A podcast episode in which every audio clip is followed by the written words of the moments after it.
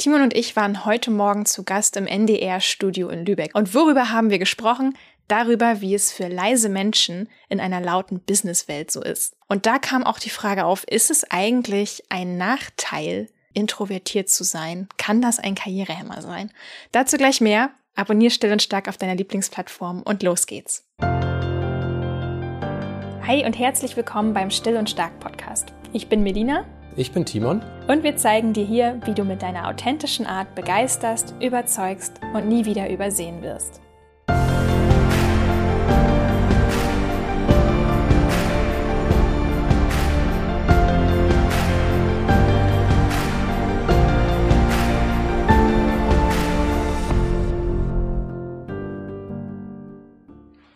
Ja, ich musste so ein bisschen drüber nachdenken und es ist erstaunlich. Mir fiel das jetzt erst wirklich ein. Ich hatte damals mit meinem Chef hatte ich das Erlebnis gehabt, dass er der Meinung war, ich sollte auf eine Messe gehen, dort die Firmen ansprechen und darauf aufmerksam machen, auf die Leistung meines Arbeitgebers. Und das ist mir tatsächlich jetzt erst eingefallen. Und ich muss sagen, das war für mich so eine Sache, wo ich sage, okay, boah, warum soll ich das machen? Warum soll ich auf Leute zugehen, mit, mit denen reden? Und da sind wir eigentlich beim Thema Karrierehämmer. Natürlich, weil wenn man nicht gern auf Leute zugeht, wird es manchmal ein bisschen schwierig, dann eben auch vorwärts zu kommen, auch was die berufliche Entwicklung angeht. Also ich muss auch ehrlicherweise sagen, es gab eine Zeit, da hätte ich diese Frage, kann das ein Karrierehämmer sein, dass man eher zurückhaltend ist, hätte ich diese Frage auf jeden Fall mit Ja beantwortet. Einfach weil ich früher das immer so gefühlt habe, hey, ich bin hier nicht richtig, ich passe hier nicht rein.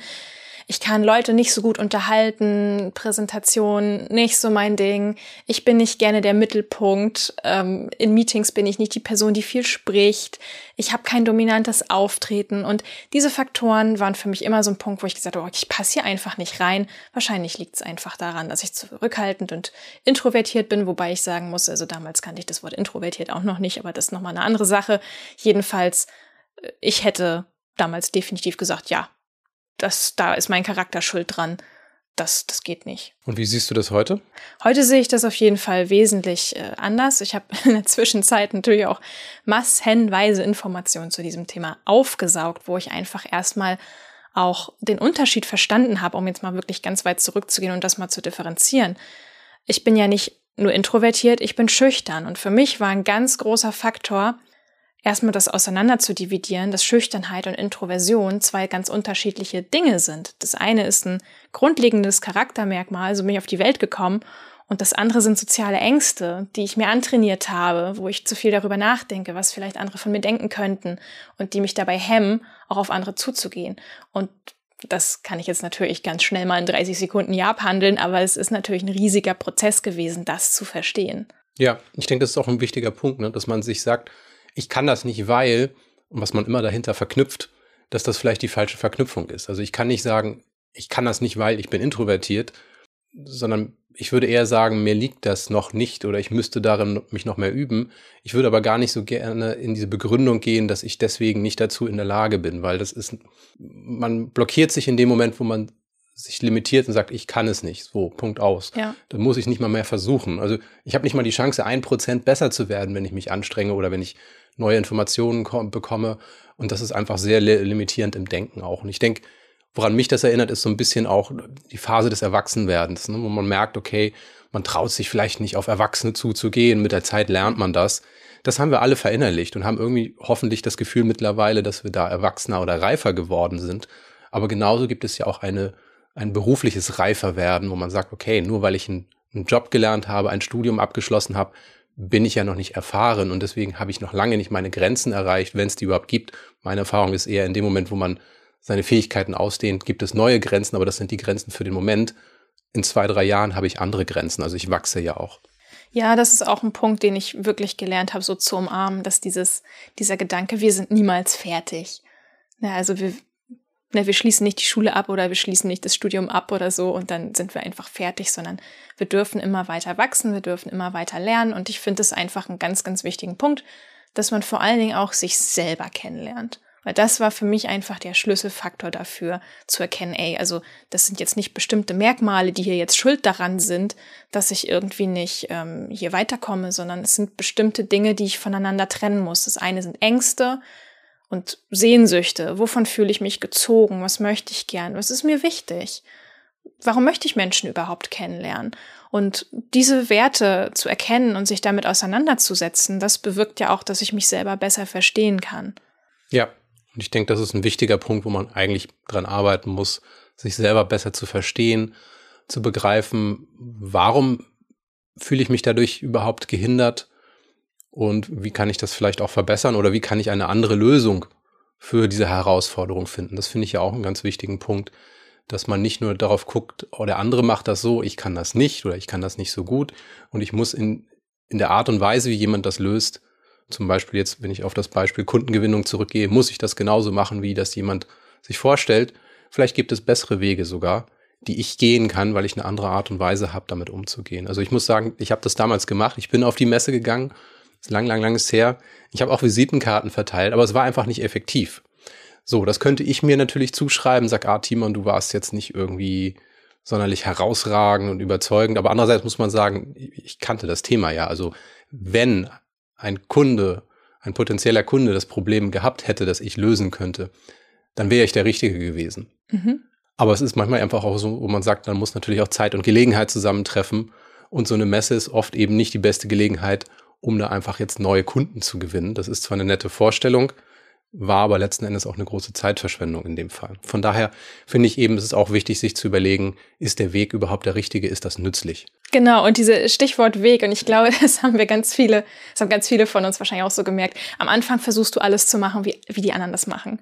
Ne, also wir gehen auf Messen, wir gehen auf Konferenzen, wir gehen zu irgendwelchen After-Work-Dinner und, und, und Networking-Events und, und schieß mich tot. Und, und irgendwann, als, als eher zurückhaltender Mensch, stellst du irgendwann fest, hä, es klappt irgendwie gar nicht. Es passt überhaupt nicht zu mir. Es ist jedes Mal einfach nur schrecklich. Also zumindest war das für mich so. Also ich habe das versucht, ich bin überall hin und so weiter, gerade halt auch am Anfang der Selbstständigkeit, wollte alles richtig machen und so weiter.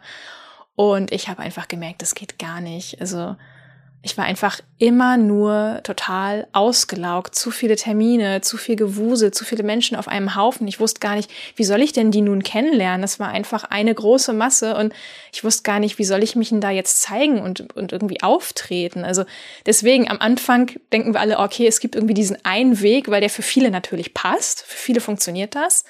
Aber ich habe immer gedacht, ja, äh, toll, für mich aber irgendwie nicht so. Und dann kommst du spätestens an den Punkt, wo du, wo du sagst, ja, äh, ist denn jetzt meine Persönlichkeit hier ein Nachteil? Also ist das jetzt ein Nachteil, dass ich zurückhaltend bin, dass ich nicht zu den anderen passe? Da fängst du plötzlich an nachzudenken.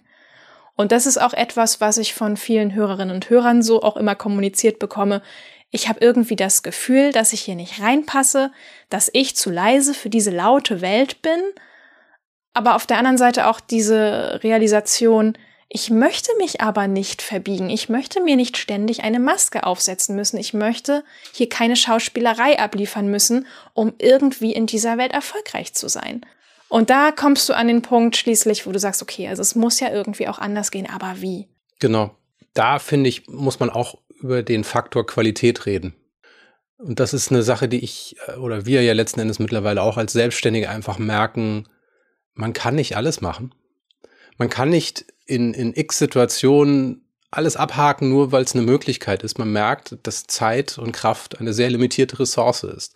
Und dementsprechend muss ich meine Aufmerksamkeit auf die Dinge werfen, die was bringen.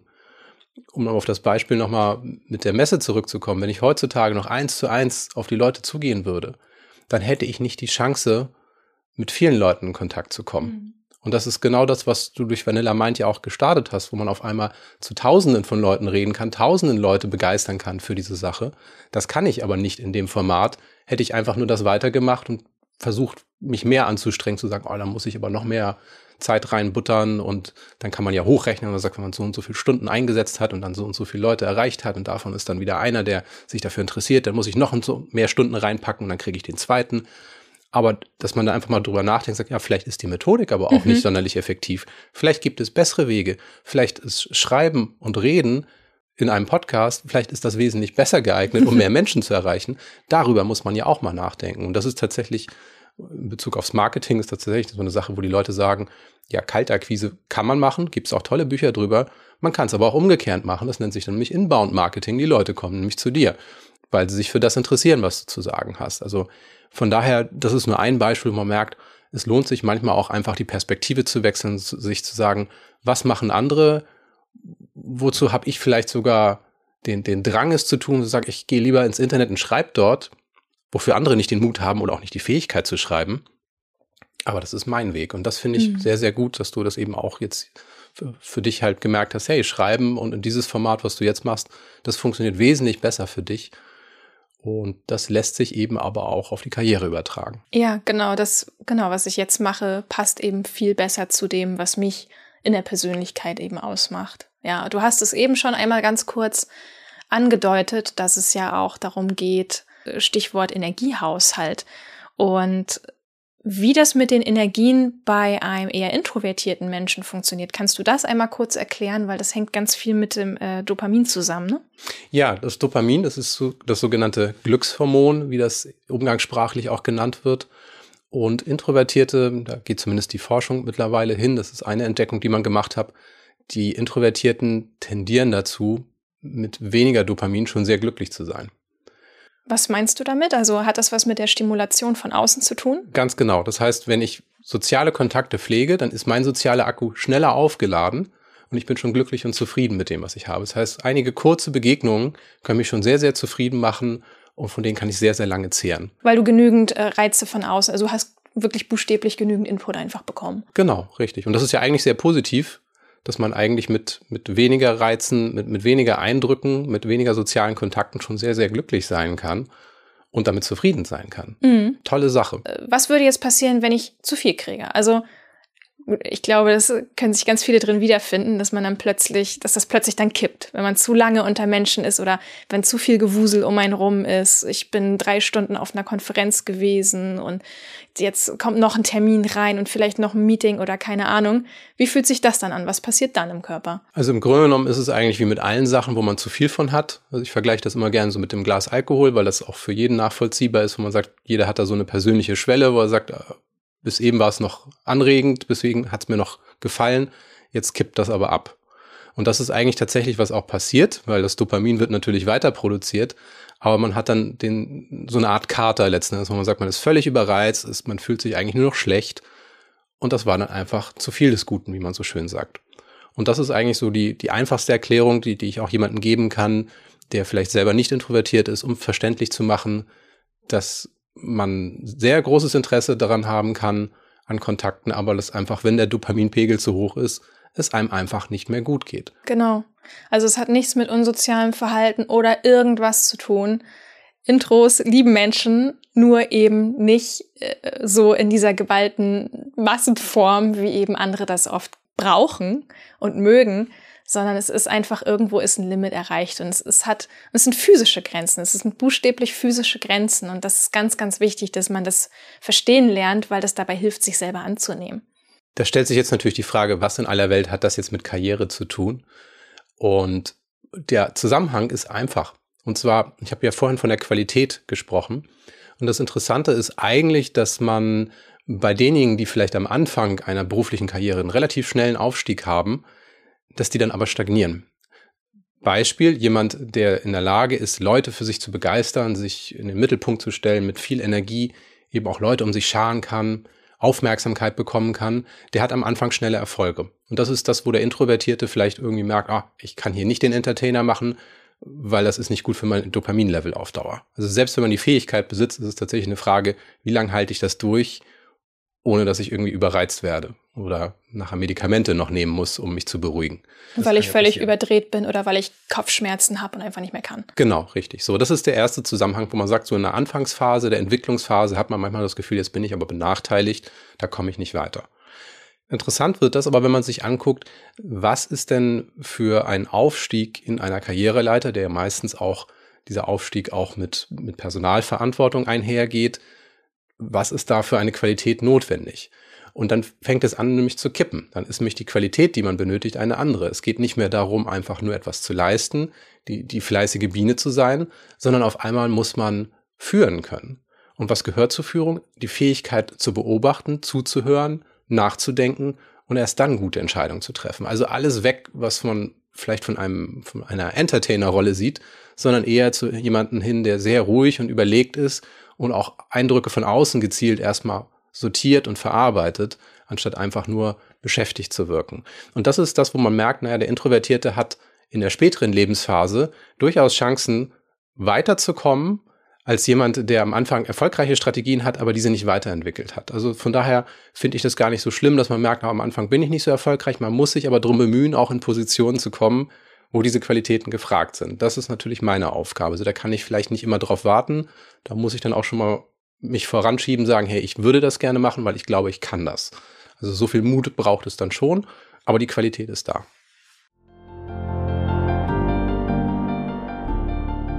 Diese Still- und Stark-Folge wird dir präsentiert von Skillshare. Skillshare ist eine großartige Online-Kursplattform, auf der Expertinnen und Experten und kreative Profis ihr ganzes Wissen mit uns teilen. Ich liebe es, weil ich so immer wieder neue Dinge ausprobieren und neue Seiten an mir entdecken kann. Ab sofort bietet Skillshare dir für einen ganzen Monat eine kostenlose Testversion der Premium-Mitgliedschaft an. So kannst du dir die ganze Bandbreite über Illustration, Design, Fotografie, Produktivität, Selbstständigkeit und noch vieles mehr in Ruhe anschauen und ausprobieren. Ich habe sogar gerade entdeckt, dass es jetzt Kurse gibt, mit denen man lernen kann, Self-Care besser in den stressigen Alltag zu integrieren. Darauf werde ich mich dann als nächstes stürzen. Also ob du noch ganz am Anfang stehst und einfach nur mal checken willst, ob das neue Hobby was für dich ist, oder ob du Profi bist und nach mehr Input suchst, Skillshare bietet dir Kurse für jedes Level an. Außerdem finde ich super, dass die Lektionen sehr kompakt sind und einen hohen Nutzwert haben, weil man an echten Projekten arbeitet und am Ende etwas Fertiges hat. Also, wenn du Lust hast, Skillshare auszuprobieren, dann gib in deinem Browser in die Adresszeile den folgenden Link ein: www.skillshare.com slash still und stark. Mit dem Link bekommst du einen ganzen Monat geballte Kreativität zum kostenlosen Ausprobieren. Also www.skillshare.com slash still und stark oder noch leichter geht's, wenn du dich einfach in unsere Shownotes klickst. Also das war für mich tatsächlich eine, eine, tiefgehende Erkenntnis, dass wer führen will, unter anderem eben ausgeglichen sein muss, Beziehungen aufbauen können, gut zuhören und um Rat fragen können. Total faszinierend, wo ich mir darüber auch am Anfang nicht im Klaren war. Jetzt kommen wir aber nochmal auf den Punkt zurück, Beziehungen aufbauen zu mhm. können. Mhm. Da ist ja doch dann eben oft eine Konferenz, ein Meeting, der erste Anknüpfungspunkt zu neuen Personen. Wie würdest du da vorgehen, dass man tatsächlich Kontakte knüpfen kann, wenn man doch irgendwie in dieser Situation ja eigentlich reizüberflutet ist? Mhm, dass man sich nicht permanent ausschließt, meinst du? Ja. Also ich habe ja die Situation, dass ich sage, ich bin in einer Konferenz, einem Meeting, da ist vielleicht sogar der Geschäftsführer dabei. Und gerade wer gut vernetzt sein will, der sollte eben nicht nur mit den fünf Kollegen aus der Abteilung vernetzt sein, sondern eben auch außerhalb der Abteilung, in anderer Rangordnung, in anderen Abteilungen, sogar in anderen Unternehmen. Was mache ich jetzt also, wenn ich kurz persönlichen Kontakt dort habe, aber ich möchte eigentlich diese Beziehung vertiefen, aufbauen? Mhm. Wie kann ich die Situation für mich nutzen? Also ich, ich kenne mich ganz gut. Ich weiß zum Beispiel, dass ich in solchen klassischen Konferenz- oder Meetingsituationen eher ruhig bin. Also ich falle dann ganz schnell eher so in diese Beobachterrolle zurück und mag mich dann auch nicht so groß und langatmig äußern. Ist einfach nicht so mein Ding. Was ich aber sehr, sehr gerne mache, ist, dass ich entweder davor, beziehungsweise davor und danach, dass ich immer versuche, in das Eins zu eins mit den Kolleginnen und Kollegen zu gehen. Also, dass ich dass ich versuche, auch eine andere Seite von mir zu zeigen, dass mich die Menschen nicht nur in dieser einzigen Meeting- oder Konferenzsituation erlebt haben, sondern dass sie wirklich mit mir mal im persönlichen Gespräch waren und auch wissen, hey, die hat Ideen, die hat interessante Perspektiven, die hört zu, die, ähm, die gibt was rein, die ist interessiert an unserem Team. Und so zeige ich dann eben unterschiedliche Seiten von mir, auch wenn ich zum Beispiel in Meetings jetzt nicht so extrem in Erscheinung trete wie meinetwegen andere Sachen, also äh, andere Leute. Also was man natürlich auch machen kann, ist, äh, um im Meeting überhaupt einen Beitrag geleistet zu haben, damit man nicht völlig stumm immer und unbeteiligt immer nur rumsitzt. Was ich zum Beispiel ganz gerne mache, ist, dass ich dass ich dann jemandem bestätige, sage, ja, ist eine gute Idee, gefällt mir gut, was du gerade gesagt hast. Oder ich stelle noch mal eine Frage und sage, hey, ähm, du hast gerade da und darüber gesprochen. Kannst du vielleicht da noch mal kurz in die Tiefe gehen? Dazu würde ich gerne noch ein bisschen mehr wissen. Mhm. Das sind gute Methoden, um zu sagen, hier, ich habe mal kurz äh, eine Flagge gezeigt sozusagen. Ich bin kurz sichtbar geworden, aber ich muss eben auch nicht die ganze Zeit reden oder mich irgendwie ja, mich irgendwie präsentieren zum Beispiel. Aber am wichtigsten finde ich eigentlich den Punkt, dass man sagt, hier, man versucht mit den verschiedenen Menschen im Eins zu eins in den Kontakt zu kommen. Und wenn du sagst, im Eins zu eins in Kontakt kommen, dann ist ja genau da das Problem für mich, wenn ich sage, da sitzen zehn andere am Tisch. Wie hakst du da jetzt ein? Also das Treffen ist vorbei. Was kann ich tun? Es kommt jetzt so ein bisschen drauf an, ob das äh, eine Konferenz vor Ort war oder ein Meeting via Zoom oder so. Ähm, in unserem Fall sind es öfter Zoom-Meetings, so dass ich dann hinterher eine E-Mail schreibe. Mhm. Also ich äh, mache dann nochmal ein Follow-up. Ich sage, hey, es ist schön, dass wir uns vorhin unterhalten konnten. Mir hat der und der Gedanke von dir sehr gut gefallen. Magst du mir darüber nochmal mehr erzählen? Also da gibt's, da gibt's viele Aufhänger, wo ich sagen kann, hier, wir haben uns ja gerade gesehen oder wir hatten da gerade Kontakt, ähm, wollen wir das nochmal vertiefen? Da kann man sehr, sehr gut drauf aufbauen, auch im Vorfeld. Man kann sich auch im Vorfeld schon mit den Leuten verabreden und eine Idee besprechen und dann geht man quasi schon gemeinsam in das Meeting rein. Ja, sehr gut. Und da merken wir auch wieder, dass die Qualität im Vordergrund steht. Also nicht nur gesehen werden von zehn Leuten, in dem Moment vielleicht in die größte Redezeit zu bekommen, sagt, oh, alle haben mir zugehört, alle mussten mir zuhören, sondern die Beziehung zum Einzelnen zu pflegen. Und das geht natürlich wie jede Beziehung nur im Eins zu eins. Also da muss der Kontakt persönlich hergestellt werden. Also von daher sehr, sehr guter Tipp. Ich glaube, so eine Hürde ist auch manchmal, dass man das Gefühl hat, ich produziere mich hier jetzt selber. Also es fühlt sich schnell so an wie Selbstdarstellung, ich muss jetzt was sagen, um irgendwie gesehen worden zu sein oder so. Ist so ein, ist so ein ungutes Bauchgefühl gerade deswegen finde ich es so wichtig, darüber nachzudenken, wie kann ich mich mit anderen verbinden, weil es geht ja gar nicht um mich. Es geht letzten Endes um die Zusammenarbeit, um das Team, um die Verbundenheit, um die gute Atmosphäre.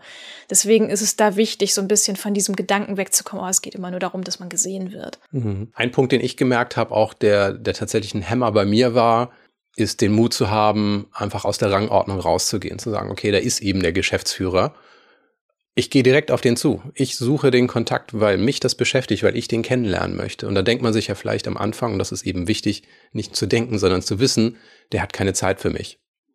So, Feedback, das ich dann oft bekomme, ist, ja, nö, klar, können wir uns treffen, halbe Stunde, kein Problem. Wenn es irgendwie guten Input gibt, höre ich mir auch direkt an.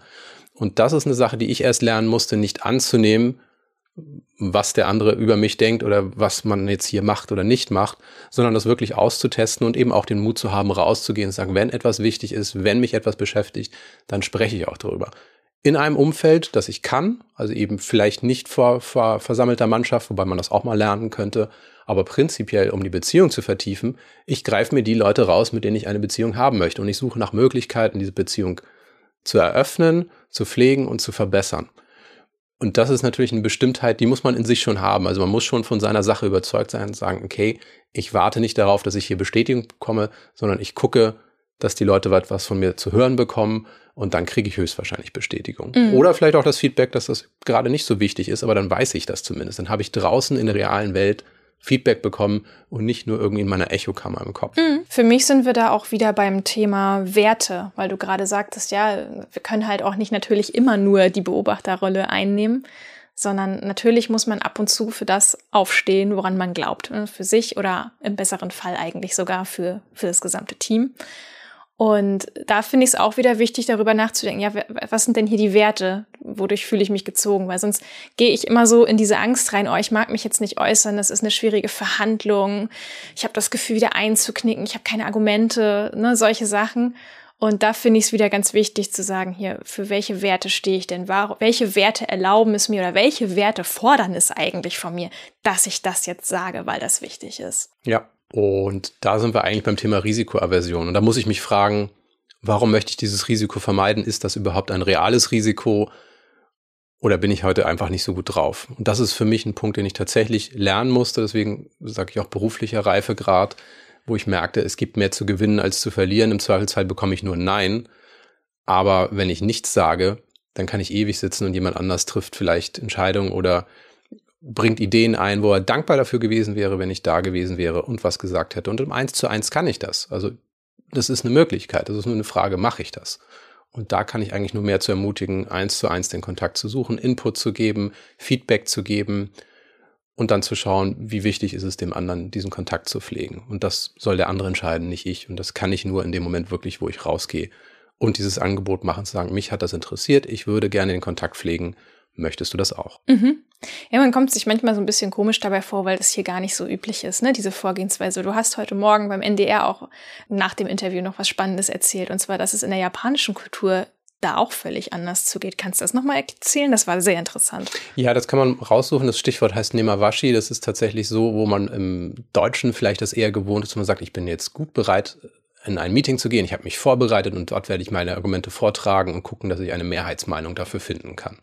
Das klappt tatsächlich manchmal, aber was ich eben auch oft merke, weil gerade wenn viele Leute aus unterschiedlichen Perspektiven da sind, wo man sagt, unterschiedlicher Bildungshintergrund, unterschiedlicher Arbeitshintergrund, andere Abteilung zum Beispiel. Unterschiedliche Erfahrungswerte. Ja, dann zündet so ein Argument trotz meiner guten Vorbereitung manchmal nicht, weil ich denjenigen nicht dort abhole, wo der gerade ist. Also ich bin total drin in meinem Problem, habe da auch die Lösung für und das stimmt auch, aber die anderen sind ganz woanders und sehen meine Prioritäten längst nicht so als wichtig an für sie. Also ich muss das dann schon mit dem verknüpfen, was für sie dann vielleicht auch einen Nutzen hat.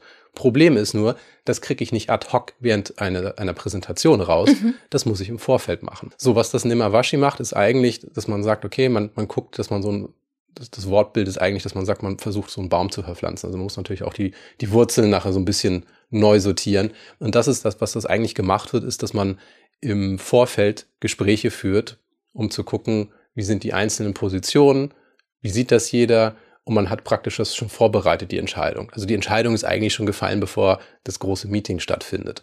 Das ist sehr ungewohnt, wenn man das nicht kennt. Ich muss aber auch sagen, es hat Vorteile, weil man einfach dadurch die Beziehungen vorher schon mal prüft und festigt und Konsens erreicht und nicht offene Konflikte permanent hat hat Vor- und Nachteile, aber ich denke, das ist etwas, wo man wirklich von lernen kann, zu sagen, okay, weil ich gute Kontakte habe, weil ich Vorgespräche geführt habe, weiß ich, wie die Positionen sind, ich weiß, welche Argumente ziehen und in einem in einer großen Runde muss ich dann nur noch die wichtigsten Punkte noch einmal wiederholen und finde Konsens. Also eine ganz andere Art, das Problem anzugehen, aber für Introvertierte eine tolle Lösung. Ich wollte gerade sagen, da schau her, ich mache intuitiv Nimawashi. Okay, das waren ja jetzt ziemlich viele spannende Insights aus der Arbeitswelt. Also nochmal auf die Frage zurückzukommen, kann es ein Karrierehemmer sein, introvertiert zu sein, Timon? Was ist deine Antwort heute? Möglich ist es, aber es ist auch möglich, das zu überwinden und das sogar sehr gut. Was ich sogar sehe, ist, dass gerade introvertierte Menschen mit ein wenig Schulung sogar sehr geeignet sind für Führungspositionen. Darüber ist man sich vielleicht gar nicht im Klaren, aber das ist ein Fakt. Wenn man sich mal so anguckt, was macht gute Führung aus, dann sind da so viele Eigenschaften, wo ich sage, wow, da hat ein Introvertierter eigentlich ein gutes Startkapital. Auch der muss an sich arbeiten, auch der muss natürlich zusätzliche Fähigkeiten entwickeln, aber vieles ist schon da und das ist sehr, sehr erfreulich. Und von daher würde ich sagen, ein Karrierehemmer ist es nur, wenn man sich nicht darüber im Klaren ist, dass es einen Weg gibt, der, der sich ein bisschen später in der Lebensphase eröffnet und vielleicht nicht so früh da ist, aber dann ist er sehr weit offen und dann muss man wirklich auch zugreifen. Also mit anderen Worten, nicht mein Charakter, mein Temperament, dass ich zurückhaltend und introvertiert bin, ist der Karrierehemmer, sondern eher der Fakt, dass ich mich noch nicht selber gut genug kennengelernt habe, richtig? Ja, sehr gut formuliert. Ja, was man auch sagen muss, und das finde ich sehr wichtig, ist, dass es am Ende ein starkes Team braucht. Also es geht eben nicht nur um mich, sondern es geht darum, wie gut ich mit anderen zusammenarbeiten kann und dafür muss ich eben auch gut beobachten können, die Stärken von anderen sehen und diese Stärken zusammenführen können, sagen, wie kann ich das ergänzen? Wie fügt sich da ein, ein Gesamtbild zusammen aus einem Puzzlestück von Einzelpersonen? Und wenn man das gut beherrscht und gut lernt, dann ist man wirklich eine, eine sehr, sehr wichtige Ressource, um eben ein Team zu führen und Menschen zusammenzubringen, trotz der eigenen zurückhaltenden Art. Ja, ja, da sind wir beim Thema Diversity auf alle Fälle. Ne? Wir brauchen einfach unbedingt Vielfalt in unserer Gesellschaft und natürlich in unserer Arbeitswelt. Und zwar über Alter, Geschlecht, Ethnie hinaus, sondern es geht auch um Persönlichkeitsmerkmale, um Persönlichkeiten, um Charaktere. Und das ist einfach so, so wichtig, dass man versteht, hey, ich bin genau richtig, wie ich bin. Es ist, es hat einen Grund, dass ich so bin, wie ich bin, weil in der Gesellschaft wird alles gebraucht. Ja, und ich denke, das lernt man eigentlich auch dadurch ganz gut, dass man vielleicht erstmal das Gefühl hat, ein bisschen außen zu stehen, aber dadurch merkt man eben auch, wie wichtig es ist, wieder zu integrieren. Ja, genau. Ja, wir hoffen, wir haben dir damit einige Hilfen gegeben, wie du an deinem beruflichen Ziel weiterkommen kannst, wie du auch merken kannst, welche wertvollen Eigenschaften du hast. Wenn du dich noch mehr dafür interessierst, wir haben einen tollen Kurs dazu, der nennt sich Intuitiv Netzwerken. Schau ihn dir mal an. Wir haben in den Shownotes auch den passenden Link dazu. Und ansonsten freuen wir uns natürlich, wenn du unseren Podcast abonnierst, damit du auch nichts verpasst. Auf Spotify wie auch bei Apple Podcasts. Genau. Ja, dann danken wir dir fürs Zuhören. Dann bleib bis zum nächsten Mal still und stark bis dann. Bis dann.